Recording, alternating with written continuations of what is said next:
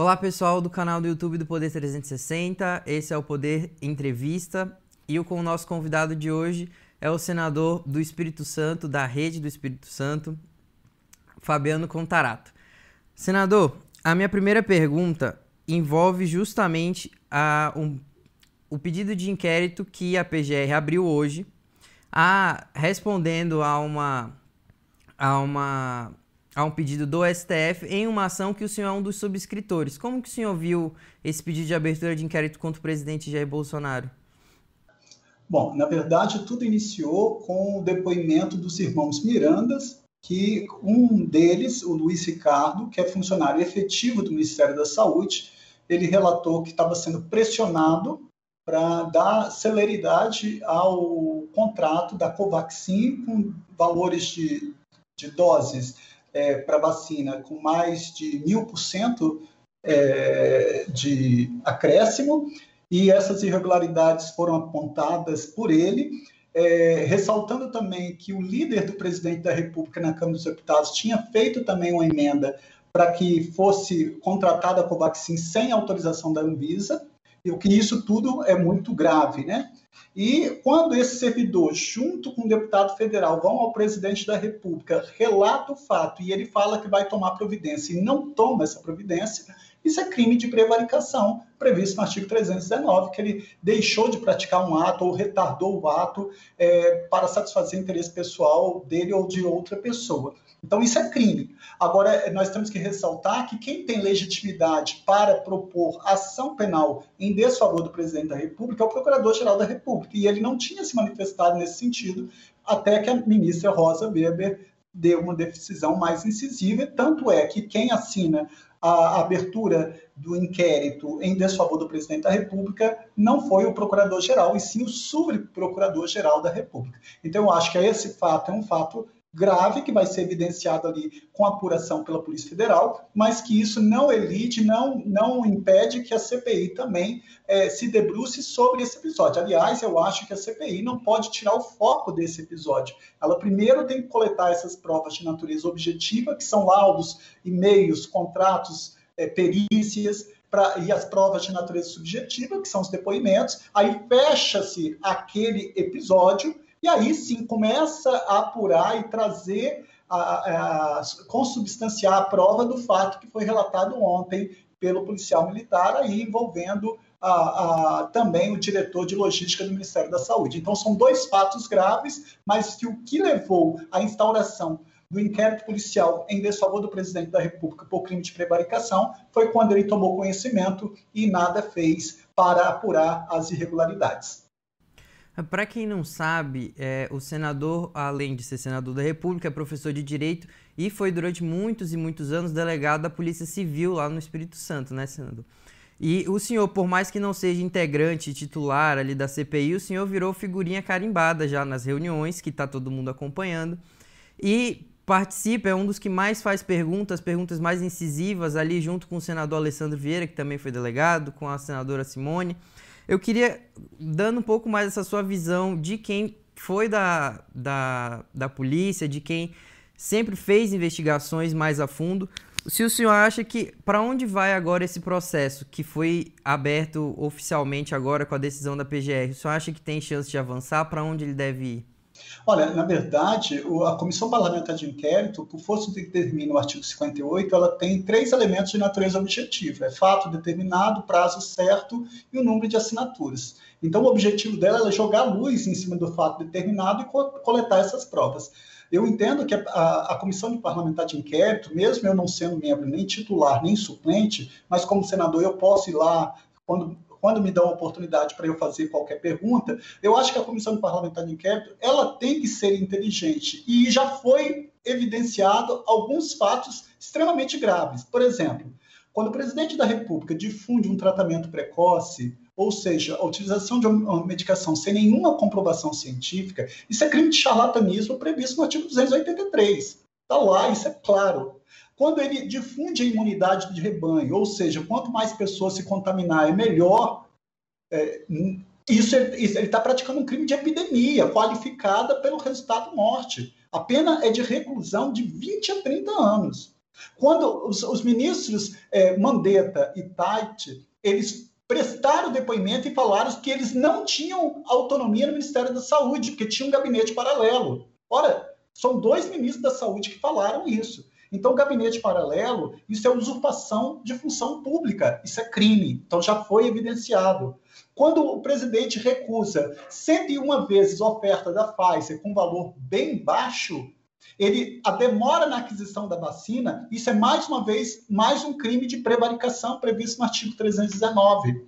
Ele demorou também em dar um suporte na crise de Manaus. Mais uma vez, prevaricou, ele retardou, deixou de praticar um ato que era obrigação dele. E por que, que é obrigação dele? Porque a saúde pública é direito de todos e dever do Estado. Isso não sou eu que estou falando. Isso é o artigo 6 e o artigo 196 da Constituição Federal. E quem é a pessoa jurídica de direito público externo que tem legitimidade para celebrar contrato para aquisição de vacina e insumos é o presidente da República através do Ministério da Saúde e dos seus ministérios. Então, isso também já restou evidenciado. Na Covaxin, que foi a denúncia dos irmãos Mirandas, se houve aí pedido de vantagem, a solicitação de vantagem indevida, isso é crime de corrupção passiva, com pena de reclusão de 2 a 12 anos e multa. Para o particular, corrupção ativa assim sucessivamente. Então, quando o presidente não usa máscara nos, no, no, nos locais que ele vai, ele está violando o artigo 268, que é uma infração de medida sanitária preventiva. Então, são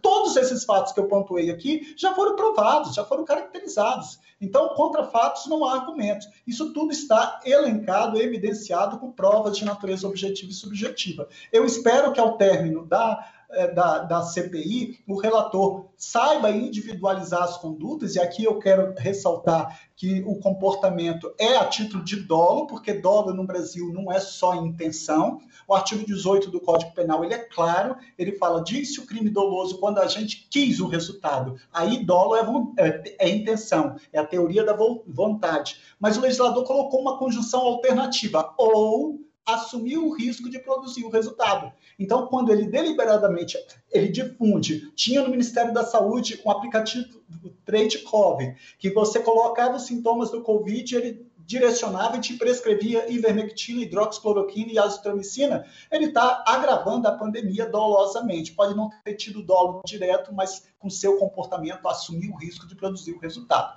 Então eu espero que a, a Comissão Parlamentar de Inquérito ela avalie tanto o comportamento do presidente, mas quem de qualquer forma tem concorrido para o crime, porque o Código Penal é claro quando ele trata do concurso de pessoas ou co-delinquência. Quem de qualquer forma concorre para o crime responde pelo mesmo crime. E digo mais, tanto por ação como por omissão, porque aí nós temos a relevância da omissão, que também no Código Penal se diz que a omissão é penalmente relevante quando a gente tenha, por lei, obrigação de proteção, vigilância e cuidado. E o presidente da República, ele tem que tutelar, preservar proteger o principal bem jurídico, que é a vida humana, o respeito à integridade física e à saúde. Então, ao término da CPI, esse relatório é encaminhado ao titular da ação penal, que é o Ministério Público, para que ele deflagre a ação penal, a responsabilidade criminal, a responsabilidade civil e a ação de improbidade administrativa. Entendi, senador. Para quem precisa de um pouco mais de contexto, o senador está tá se referindo à principal linha de investigação da CPI até agora, que foi motivada depois de acusações dos irmãos Miranda, que é o deputado Luiz Miranda, deputado federal, e o irmão dele, que é servidor de carreira lá do Ministério da Saúde, que identificou irregularidades no contrato da vacina indiana Covaxin, e os dois foram juntos avisar o presidente Jair Bolsonaro, que disse a eles que iria levar o caso à Polícia Federal. Pelo que a CPI já apurou, esse, esse caso nunca foi aberto um inquérito na Polícia Federal e por isso os senadores entraram no STF com um pedido ali de enquadrar o presidente no crime de prevaricação. É, senador, eu queria que o senhor fizesse uma avaliação. Essa é a principal linha de investigação da CPI até agora. Uh, também falaram de ir atrás de governadores, de desvios de dinheiro. O, o, como o senhor avalia como um todo o trabalho da CPI até agora? O senhor acha que já há provas? Eu, eu sei que o senhor disse que vários desses crimes já foram provados. Mas o senhor, com, com a sua experiência de tribunais, de promotores, de juízes, o senhor acha que já há provas para condenar? E quem seriam esses players que estariam aí na mira? Olha, na verdade, é, nós temos que entender o seguinte: é, eu vejo muita gente criticando assim, ah, mas tem que colocar governador, prefeito. Nós vivemos sobre o império do Estado Democrático de Direito. Nós temos como espinha dorsal a Constituição da República Federativa do Brasil. Quem fiscaliza o presidente da República é o Legislativo Federal, é o Senado. Quem fiscaliza o governador é o Legislativo Estadual, é a Assembleia Legislativa. Quem fiscaliza o prefeito é o Legislativo Municipal, a Câmara de, de, de Vereadores. Então, nós não podemos atropelar isso. O próprio regimento interno do Senado proíbe que a CPI apure conduta de governadores e municípios, porque ele estaria violando a Constituição Federal. Então, o que temos que cobrar é que em estados e municípios, a Câmara e a Assembleia Legislativa promovam uma apuração, através de CPI também, uma apuração sobre a conduta de eventuais prefeitos e governadores. Agora, se você coloca numa comissão parlamentar de inquérito do Senado, tanto é que foi isso a decisão do Supremo. Se você coloca na comissão parlamentar de inquérito do Senado envolvendo inúmeros governadores e prefeitos e violando a Constituição, você acaba não apurando que, é, é com, com com, com uma transparência maior tudo que tem que ser apurado. Então, ali você tem que apurar a responsabilidade de todo mundo. Ou seja, quem, os ministros da saúde que passaram por lá foram responsáveis pelo agravamento? O ministro, o ex-ministro, o chanceler Araújo, ele também, ele dificultou a relação diplomática do Brasil na aquisição de insumos. Então, todas essas pessoas que, direto ou indiretamente, que concorreu para o crime, tem que ser atribuída a responsabilidade dela. É o que em direito a gente chama autor de um crime, é quem pratica a ação nuclear. Coautor é mais de uma pessoa praticando a ação nuclear. Mas existe a figura do chamado partícipe, que ele pode ser o partícipe moral, na forma de induzir, instigar ou auxiliar alguém na prática de um crime. Então, quem de qualquer forma concorre deve ser responsabilizado. Eu acho que a linha tem que ser essa. Eu não sou a favor do que eu ontem ouvi na CPI, por exemplo, de fazer uma grande acariação com várias pessoas. Minha experiência relata que isso não. Primeiro, você não pode fazer uma acariação sem ouvir as pessoas. Se só foi ouvido uma pessoa ontem, e mesmo que já tenha sido publicizado notas à imprensa, etc, etc, você tem que ouvir aquela pessoa porque ela vai firmar o compromisso de dizer a verdade. Aí sim, depois de ouvir individualmente cada um, você verifica nos depoimentos onde elas são contraditórias. Por isso que o nome é acariar, que quer dizer confrontar, colocar cara a cara. E na minha experiência, as inúmeras acariações que eu fiz, elas, elas dificilmente dão sucesso. Por quê? Porque os acariados, quando são confrontados, eles se limitam a manter a sua versão eu falo assim, não, eu ofereci é, é, a propina de um dólar, ele me ofereceu uma propina de um dólar. Eu vou falar, não, eu não ofereci. Então, a cariação ela acaba perdendo o efeito dela. Daí a inteligência da Comissão Parlamentar de Inquérito, que diante de, uma, de um depoimento contraditório, você pegar outros elementos para corroborar aquela tese, e aí sim você fala, esse depoimento ele tem mais sustentabilidade porque ele tem, ele tem consonância com aquela outra prova e aí você atribui a responsabilidade. Justamente esse próximo tema que eu queria abordar com o senhor, senador, que é, foi esse depoimento de, de quinta-feira agora do senador do, do PM lá de Minas Gerais, o Paulo Dominguete, que, segundo reportagem veiculada essa semana, disse que foi oferecido a ele um, uma propina de um dólar, foi pedido a ele, né, uma propina de um dólar por dose de um contrato de 400 milhões de doses da vacina da AstraZeneca que ele estaria negociando com o Ministério da Saúde. Ele foi ouvido nessa quinta-feira pela CPI e acabou levantando mais dúvidas do que esclarecimentos. Eu acho que as pessoas que assistiram ficaram com essa sensação. Eu queria uma avaliação sua. O senhor acha que foi benéfico esse, esse depoimento? Até que ponto ele avançou nas informações que a CPI teve acesso? E o senhor acha que a CPI talvez não tenha se precipitado ali, dando um pouquinho de contexto, já que a matéria foi veiculada na terça-feira, o, o, depoimento já foi marcado para quinta, ia ser na sexta, foi até antecipado e acabou que chegou lá e foi meio confuso para todo mundo. O que, que o senhor achou? É, Matheus, eu acho que você tem tá, tá, tá, tá com razão na, na sua linha de raciocínio, porque Por isso que eu falei, eu acho que o fato grave, primordial, que deve ser focado a CPI é no contrato de irregularidade da Covaxin com o envolvimento do líder do presidente na Câmara dos Deputados. Esse é um fato gravíssimo, porque já está ali. E volto a falar, o crime de, de, corrupção passiva, o verbo é solicitar, independe da obtenção de vontade. Então, independe se teve prejuízo ou não, já está consumado, é crime formal, de mera conduta. Então, esse é o fato. Então, quando a, a, a, a CPI ela ela, a meu sentir, com todo respeito, ela também foi precipitada de não ter exaurido aquilo ali e já chamar para esse segundo fato, que foi o depoimento do, do Luiz Paulo é, Dominguete, que foi feito ontem. Mas agora, é, mas eu, eu reputo que tem um ponto muito importante no depoimento dele de ontem. Não levando em consideração é, se ele tinha é, procuração da AstraZeneca, da Oxford, mas nós, nós não podemos também focar no dire... É, deixar de focar o comportamento do Ministério da Saúde. O Ministério da Saúde atendeu três vezes. Três vezes. É, coincidente ou, ou não, ele relata que recebeu essa oferta do diretor de logística do Ministério da Saúde. Então, na, se focar, e essa denúncia de ontem, ela só ratifica um comportamento daquele que foi ventilado da irregularidade da Covaxin também. Então eu vejo que no depoimento de ontem, no que pese ficar aquela, aquela, aquela história do áudio que não era, que ele estava totalmente descontextualizado e que não tinha ali, mas o fato é, ele afirmou taxativamente e manteve esse depoimento de que ele recebeu a, a, a proposta de propina de um dólar por vacina feita pelo diretor da, de logística do Ministério da Saúde, e isso é de extrema gravidade e deve ser apurado, porque o Código de Processo Penal diz que, quando não é possível o exame de corpo de delito, a prova testemunhal supre falta, e ele ali é uma testemunha naquele episódio. Então, é óbvio que tem valor aquele depoimento no ponto específico para apurar a, a, a suposto é, pedido de propina praticado ali através do Ministério da Saúde. Agora, eu acho que a CPI ela tinha que focar num fato por vez.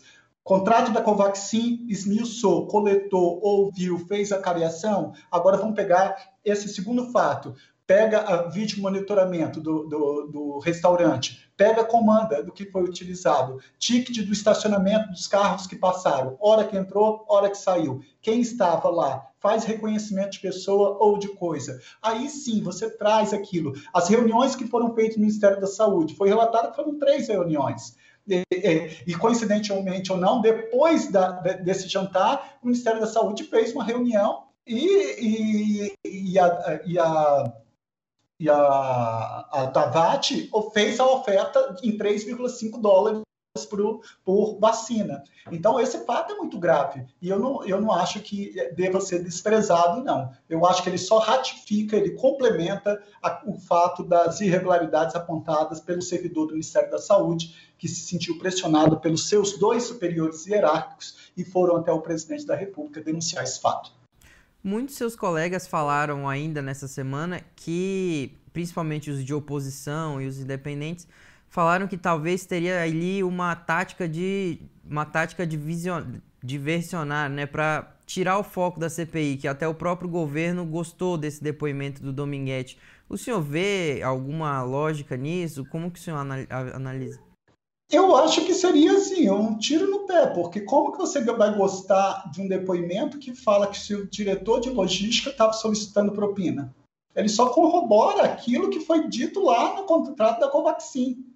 Eu acho que pode ter sido feito isso para tirar o foco lá da Covaxin, que é de extrema importância, porque foi, foi feita uma retificação no contrato três vezes. O servidor tem, tem, tem inúmeras mensagens de WhatsApp, era um servidor efetivo que foi denunciar esse fato das irregularidades. Houve uma emenda feita pelo líder do presidente da República na Câmara dos Deputados. Então, ali você tem muitos elementos que agora, com esse segundo episódio, só demonstra o que está acontecendo no atual governo no trato da pandemia, que houve aí o agravamento e nós já chegamos a 520 mil brasileiros que pagaram com a própria vida.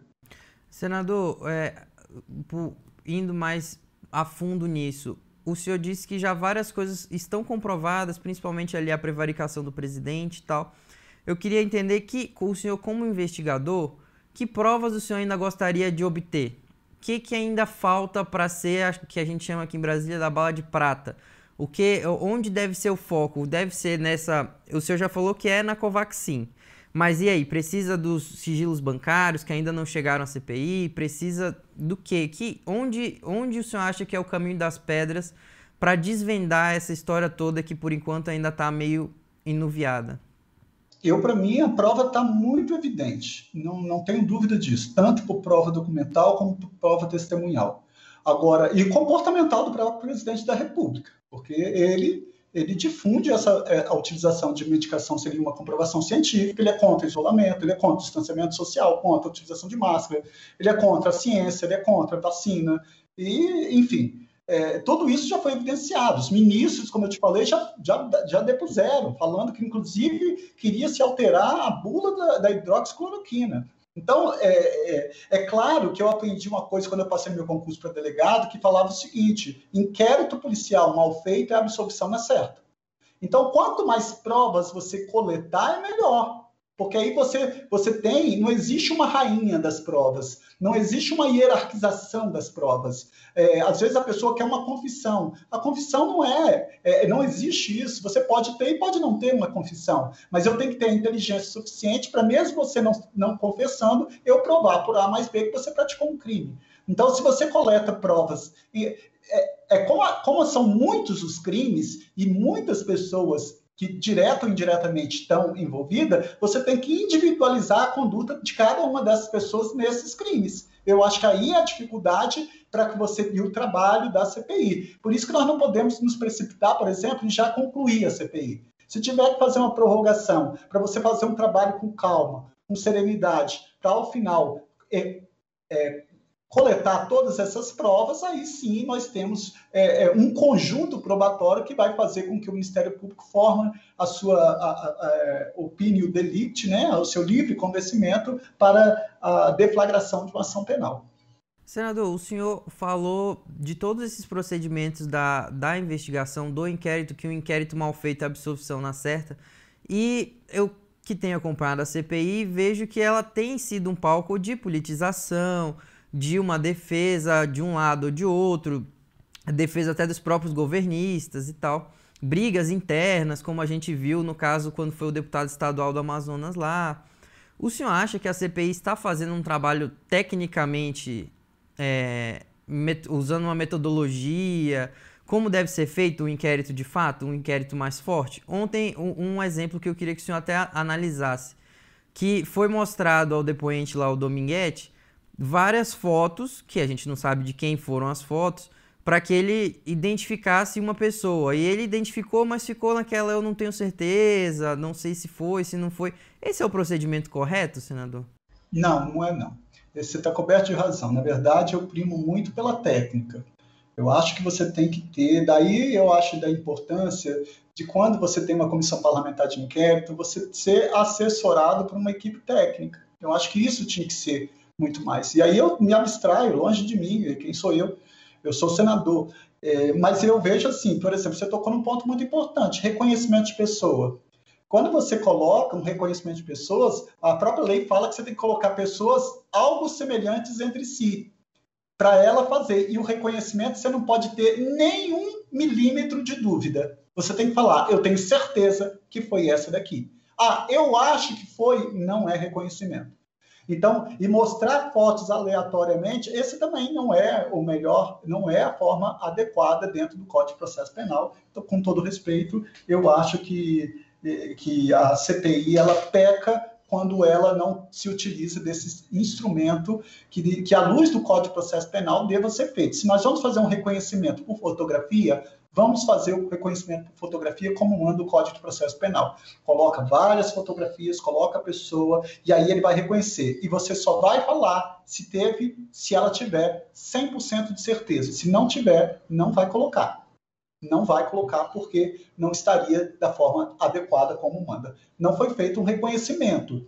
Ele acha que seria essa pessoa. Mesmo porque a foto que foi apresentada, eu observei ali, a pessoa estava praticamente de lado, né? Estava mais ou menos, ela não estava de frente totalmente. É, ele tinha dito a descrição que era um homem branco, cabelo ralo, claro, E ali eu não sei se eu sentia, se eu verifiquei essa essa descrição, né? Então eu acho que você que, que a CPI ela tinha que ser assessorada tecnicamente com, por quem está, aí seria pela, pela Polícia Legislativa, não sei, é, pessoas técnicas que pudessem dar o, o, ordenamento. Por exemplo, não você podia fazer uma apreensão do celular simplesmente. Eu que falei, não, olha, não faz apreensão, faz um auto de exibição e apreensão, porque a apreensão pressupõe que a autoridade foi lá e pegou e apreendeu, e não é isso. Se, eu tô, se ele está lá e ele voluntariamente entrega o telefone, isso é um auto de exibição, ele exibe a autoridade e a autoridade apreende o telefone. E aí sim, tem todo um auto que tem que ser feito, lavrado, assinado, e aí lacrado o, o aquele telefone num envelope para mandar para a perícia e fazer a degravação de onde tem que tirar as informações, quais são os diálogos, quais são os contatos que tem que ser puxado aquela prova técnica. Duas, duas perguntinhas para a gente fechar esse assunto, senador. Um, a, a, primeira é: o senhor acha que esses erros que têm acontecido na CPI, é, por, sei lá, talvez uma ânsia de tentar descobrir as coisas e tal, o senhor acha que eles podem enfraquecer um pedido de abertura de inquérito no final que vai ser enviado ao MPF? E a número dois é justamente um ponto que o senhor já tocou, que é sobre o, a prorrogação da CPI deve, pelo que a gente ouve do Senado, deve ser prorrogada por mais 90 dias, já tem as assinaturas suficientes. Mas tem uma coisa ali no meio que é o recesso parlamentar, que está marcado para o dia 18 de julho, daqui a um pouco mais de 15 dias, e que, pelo que a gente tem ouvido, vai, vai haver recesso esse ano. O senhor acha que, que essa parada é prejudicial também para os trabalhos da CPI?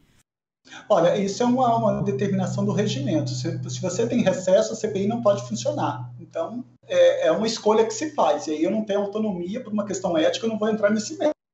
Não, não, não pode de forma alguma, porque não existe nulidade em inquérito policial. É diferente da ação penal, porque no, no inquérito não tem contraditória nem ampla defesa.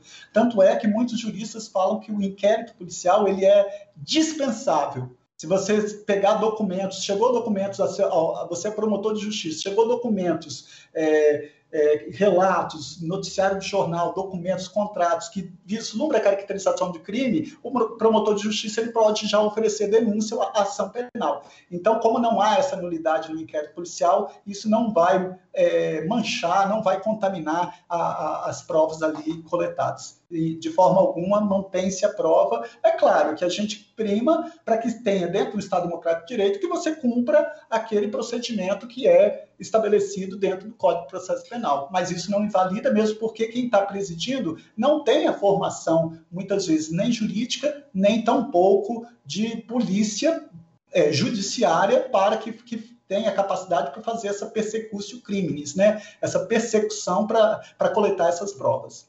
Entendi. Senador, o senhor foi um dos subscritores do chamado super pedido de impeachment que foi protocolado essa semana lá na Câmara dos Deputados. Mais um, já temos aí mais de 120 pedidos protocolados. E pelo que a gente ouve, o presidente Arthur Lira ainda continua um pouco irredutível em relação a abrir, a dar seguimento aos processos que, que estão lá em cima da mesa dele. Eu queria entender qual que é a diferença dessa vez. O senhor acha que vai prosperar? Qual que é o, a diferença desse super pedido, desse pedido que reuniu várias pessoas de partidos diferentes, ideologias diferentes, no mesmo âmbito, né? Olha, na verdade, o, a abertura do, do impeachment ele se, se restringe ao presidente da Câmara. E, infelizmente, não, até hoje não foi aberto. E olha que já foram mais de 130 pedidos de impeachment. O presidente da República ele sistematicamente ataca a Constituição Federal. Você tem crimes de políticos praticados por ele, você tem crimes, crimes é, comuns praticados por eles e atos de improbidade administrativa. Esse é um presidente que participa de movimentos antidemocráticos para fechar o Congresso Nacional, o Supremo Tribunal Federal. Isso é crime previsto na Constituição. Isso não sou eu que estou dizendo. Ele ataca a ordem dos advogados do Brasil. Ele ataca a imprensa. Ele nega a ditadura e ovaciona torturador.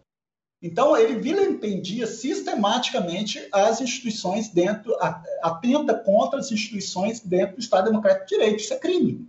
Agora, com o agravamento da pandemia, por isso que todos esses fatos foram coletados e agora com a pandemia, com as denúncias de irregularidades, com o contrato da Covaxin, com tudo isso que está acontecendo, é que foi feito esse pedido. Mas a decisão, nós sabemos que ela não é uma decisão jurídica, porque esse é o presidente que teve o maior número de pedidos de impeachment, acho que da história. Então, é, é, basta ter uma vontade política e é uma vontade também da população. A população, acho que tem uma participação nisso, ela tem que fazer um papel mais proativo. Então, basta é que o presidente da Câmara receba, receba um desses pedidos. E eu acho que tem motivo suficiente para receber um pedido de impeachment em desfavor do presidente da República. Senador, mudando um pouco da pauta agora, essa semana foi comemorada aí no mundo inteiro a semana, o Dia do Orgulho da Comunidade LGBTQIA+. E ontem também a gente teve o, o senhor como o primeiro senador assumidamente homossexual a ser eleito para o Senado Federal. É, ontem teve o caso do, do governador lá do Rio Grande do Sul, Eduardo Leite, que se assumiu, que falou publicamente sobre o assunto e ele recebeu muitas, muitas mensagens de apoio e também muitos ataques nas redes. Eu queria que o senhor comentasse um pouco também do pacote de projetos que o senhor apresentou no começo dessa semana em relação a esse tema, se esse é mais um passo para a representatividade, como isso impacta em mais pessoas da comunidade em estarem entrando, estarem cogitando entrar para a política. Bom, na verdade, quando se diz que no Brasil todo, todos somos iguais perante a lei sem distinção de qualquer natureza, está longe de ser uma verdade. No Brasil, uns são mais iguais que outros. Né?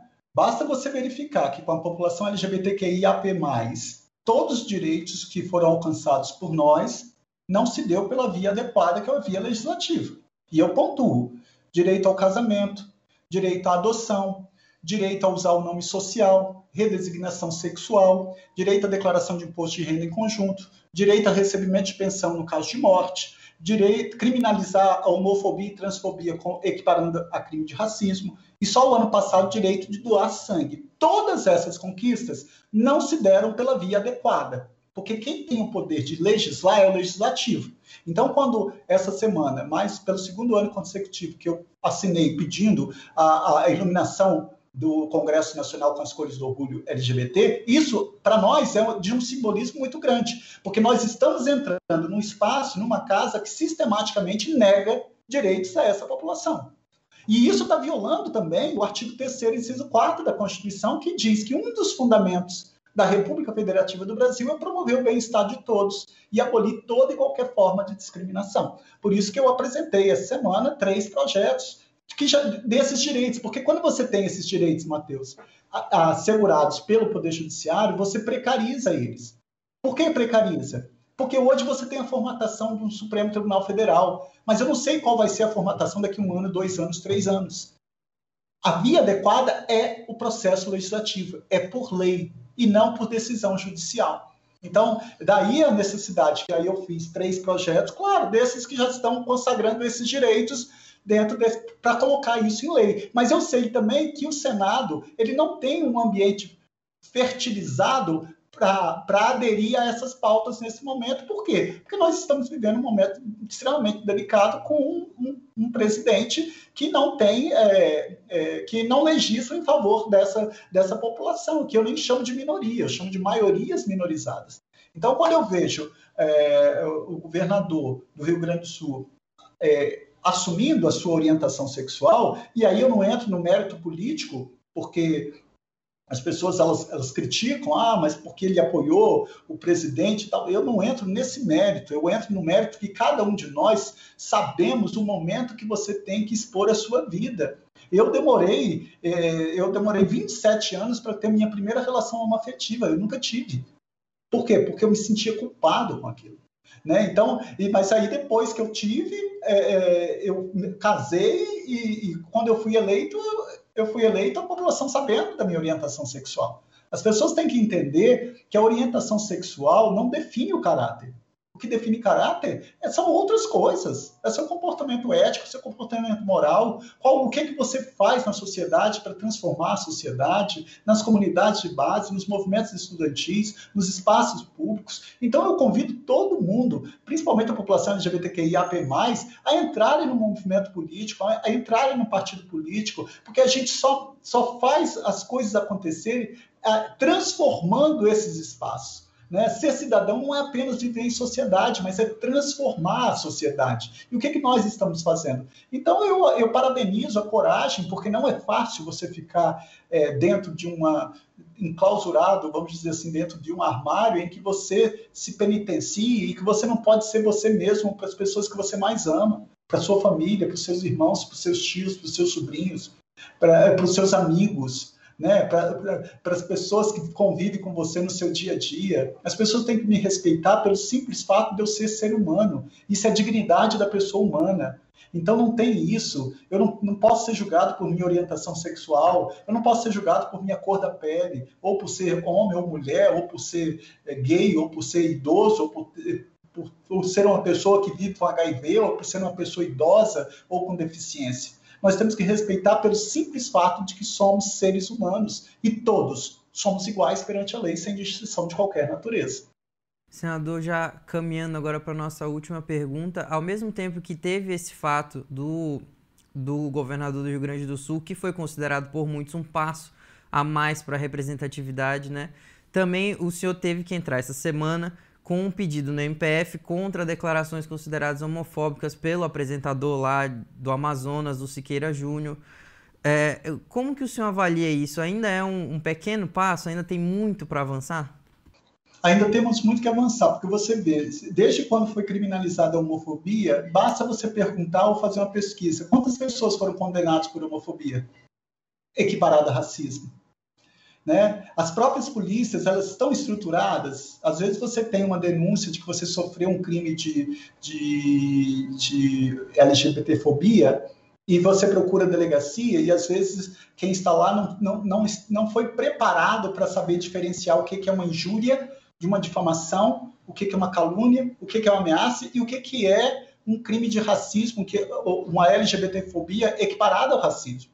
Então, eu acho que falta muito esse, essa estruturação, né? É, e isso, isso não só na população LGBTQIA+. Dos três poderes que nós temos, o único que nunca foi presidido por uma mulher foi o legislativo. Olha, eu fui na Assembleia Legislativa de Mato Grosso do Sul, 24 deputados, todos homens. Isso, isso tem que nos dizer algo, porque 52% da população são de mulheres.